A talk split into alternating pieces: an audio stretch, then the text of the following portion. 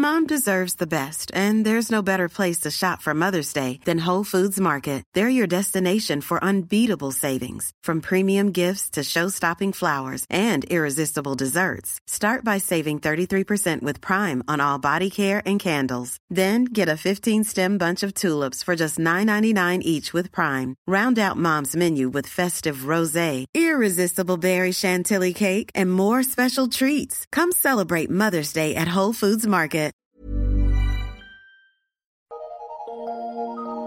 Eu sou Mário Persona e essas são as respostas que eu dei aos que me perguntaram sobre a Bíblia. Você escreveu dizendo que se considera um pecador tão grande que está até mesmo fora de qualquer possibilidade de perdão. Você diz no seu texto, no seu e-mail, é difícil aceitar que o Senhor possa perdoar alguém como eu. Ótimo, você quase me convenceu de que está humilhado, mas não está. Quem é você para dizer quem Deus pode ou não perdoar? Você está fazendo de conta que é Caim. Caim podia até parecer humilde, mas era o contrário. Essa atitude é soberba. Você se considera importante demais para Deus perdoá-lo nas condições que ele estabeleceu. Você tem medo de quê? De perder a sua racionalidade, de ficar sem o seu cobertorzinho de autopiedade, com o qual costuma dormir todas as noites? Crianças costumam ter um cobertor, cobertorzinho assim, sem o qual não conseguem dormir, precisa ficar agarrado a ele, chupando a beiradinha dele. Ah, Deus deu todas as chances para Caim se arrepender e ser salvo, mas ele não queria ser salvo.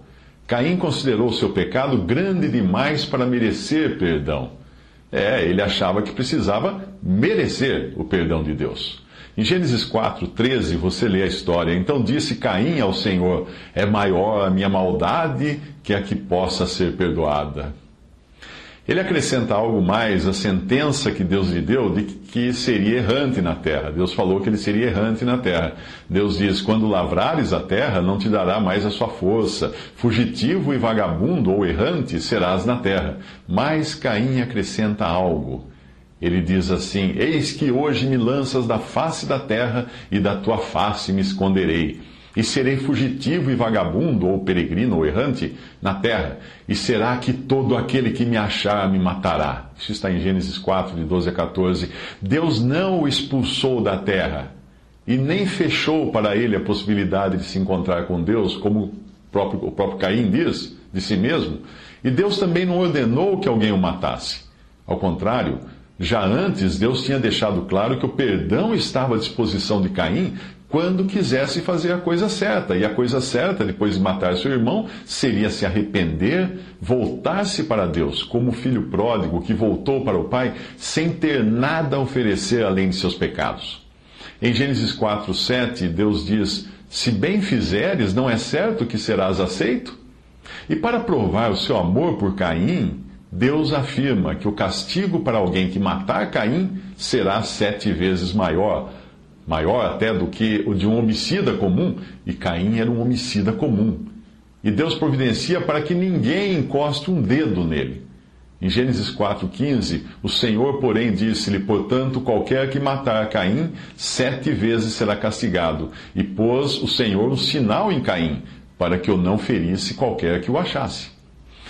Mas no fundo, Caim não acreditava em nada disso, e nem mesmo na condição de alguém sem morada certa que Deus havia dito que ele seria.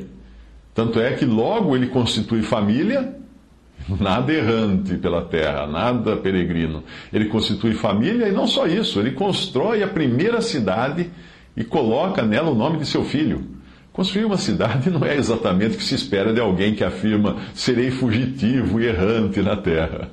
Você escreveu: Eu sei que o Senhor Jesus morreu por mim para me salvar, para que eu pudesse ser liberto, mas o meu coração não sabe disso. Meu coração burro insiste em me condenar. Eu entrego minha vida e meu caminho nas mãos do Senhor, mas as minhas mãos não têm coragem para largar as rédeas da minha vida.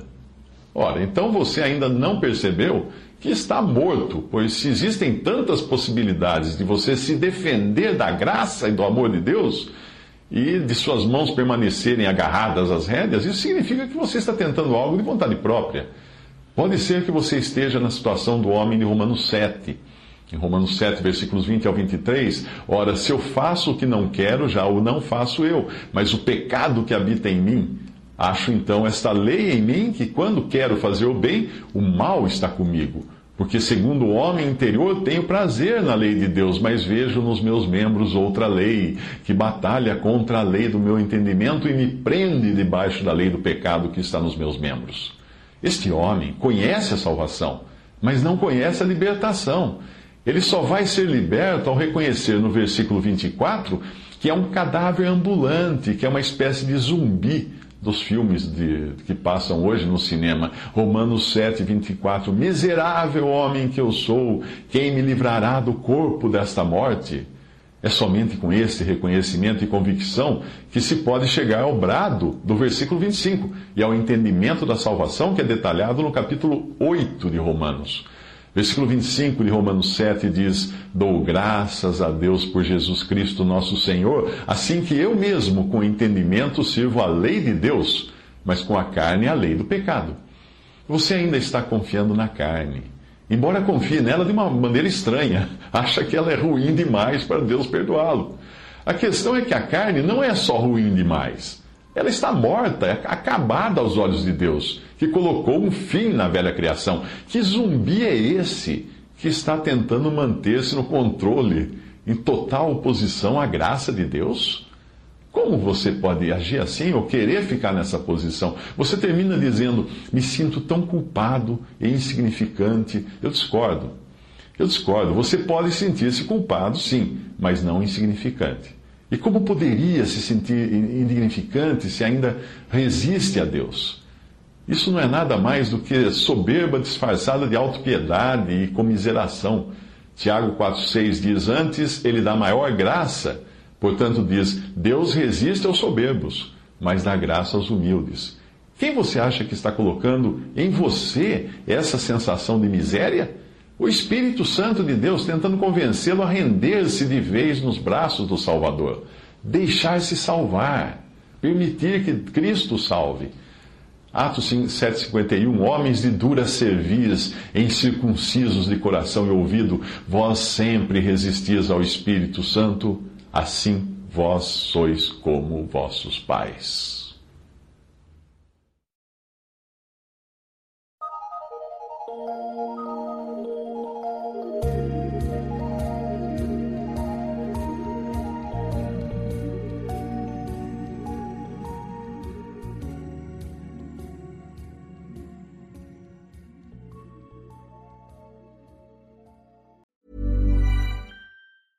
Mom deserves the best, and there's no better place to shop for Mother's Day than Whole Foods Market. They're your destination for unbeatable savings, from premium gifts to show-stopping flowers and irresistible desserts. Start by saving 33% with Prime on all body care and candles. Then get a 15-stem bunch of tulips for just $9.99 each with Prime. Round out Mom's menu with festive rosé, irresistible berry chantilly cake, and more special treats. Come celebrate Mother's Day at Whole Foods Market.